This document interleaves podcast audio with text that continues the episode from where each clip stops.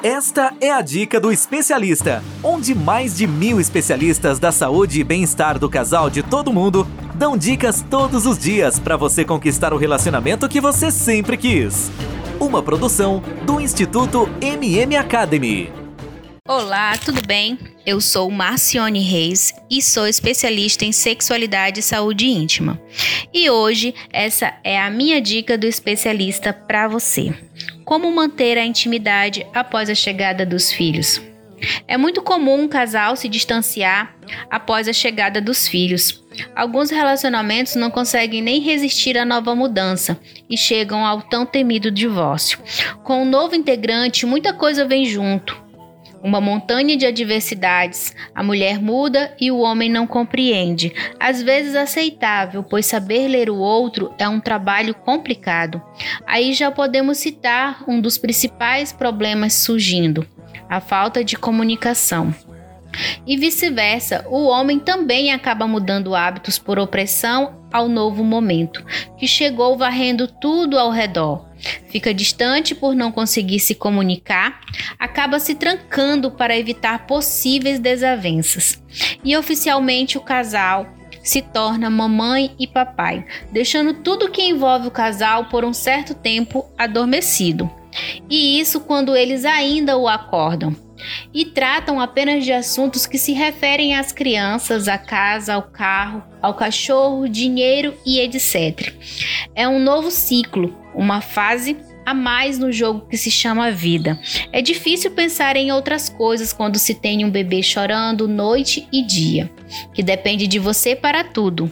É claro que a fase inicial muda, o bebê cresce e com isso mais responsabilidades.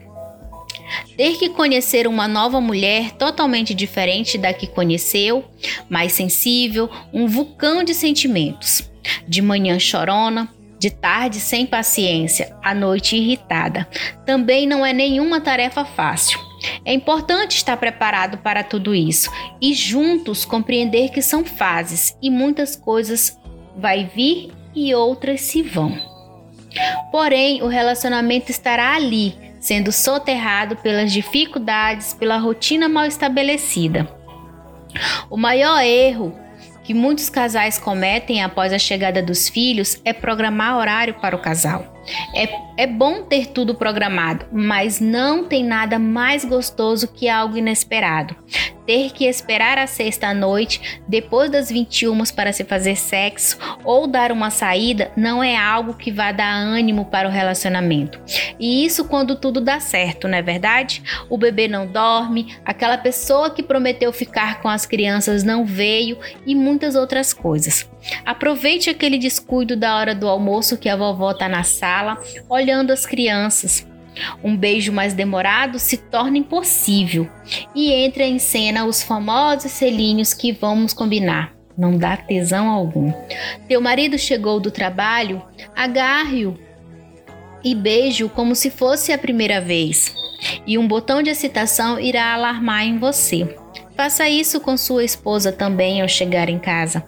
Além disso, é importante compreender que não temos que trocar a vida antiga pela nova, e sim inserir ela na anterior, que além de mães e pais, serão mulher e homem.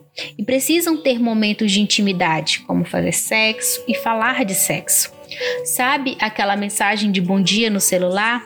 Apimente ela de vez em quando.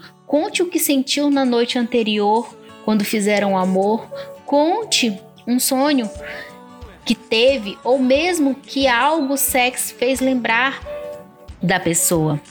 Já falado em outro podcast meu, a falta de vontade da grande maioria das mulheres após a chegada dos filhos está ligado aos excessos de rotina doméstica no seu dia a dia. Acabam mergulhando numa cansada e inacabável tarefa doméstica e acabam esquecendo de se cuidar e de pensar em outras coisas. Eu sei perfeitamente que é necessário uma casa bem arrumada, limpa, cheirosa, mas é preciso ter senso e medida. A mulher que está aí dentro de você quer um banho, pentear os cabelos, fazer as unhas, ter orgasmo.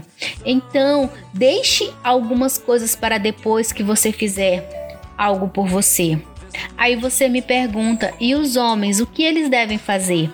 Compreender que a mulher não é uma máquina e não foi feita para cuidar de casa e filhos sozinha. Dar seu apoio como companheiro, incentivar a cuidados com ela mesma e ajudar nas tarefas, para que ela não se sobrecarregue, mas isso precisa vir primeiro da mulher. Se ela não compreender que ser mãe e cuidar da casa não é tarefa apenas da mulher, ela conseguirá priorizar o tempo e os seus momentos, que é muito conhecido como amor próprio. E aí, você gostou dessa dica? Então seja um membro da comunidade One, onde outros especialistas ajudam casais em, todos, em todo o mundo ter um relacionamento que sempre desejaram. Se conhece um casal que precisa ouvir uma dica como essa, já compartilha para que a nossa comunidade alcance mais pessoas. Tchau, um beijo e até mais. Ter um relacionamento feliz é um direito de todo casal. Sabia que 80% dos casais estão insatisfeitos com seus relacionamentos em todo o mundo? Não espere a tempestade chegar. Procure agora mesmo um especialista da saúde e bem-estar do casal e tenha o relacionamento que você sempre quis. Toda semana você ouve nas principais plataformas o podcast Relacionamento Fora da Caixa, para casais que pensam fora da caixa. Um podcast exclusivo sobre relacionamento presente em mais de 24 países. Ouça agora nas principais plataformas.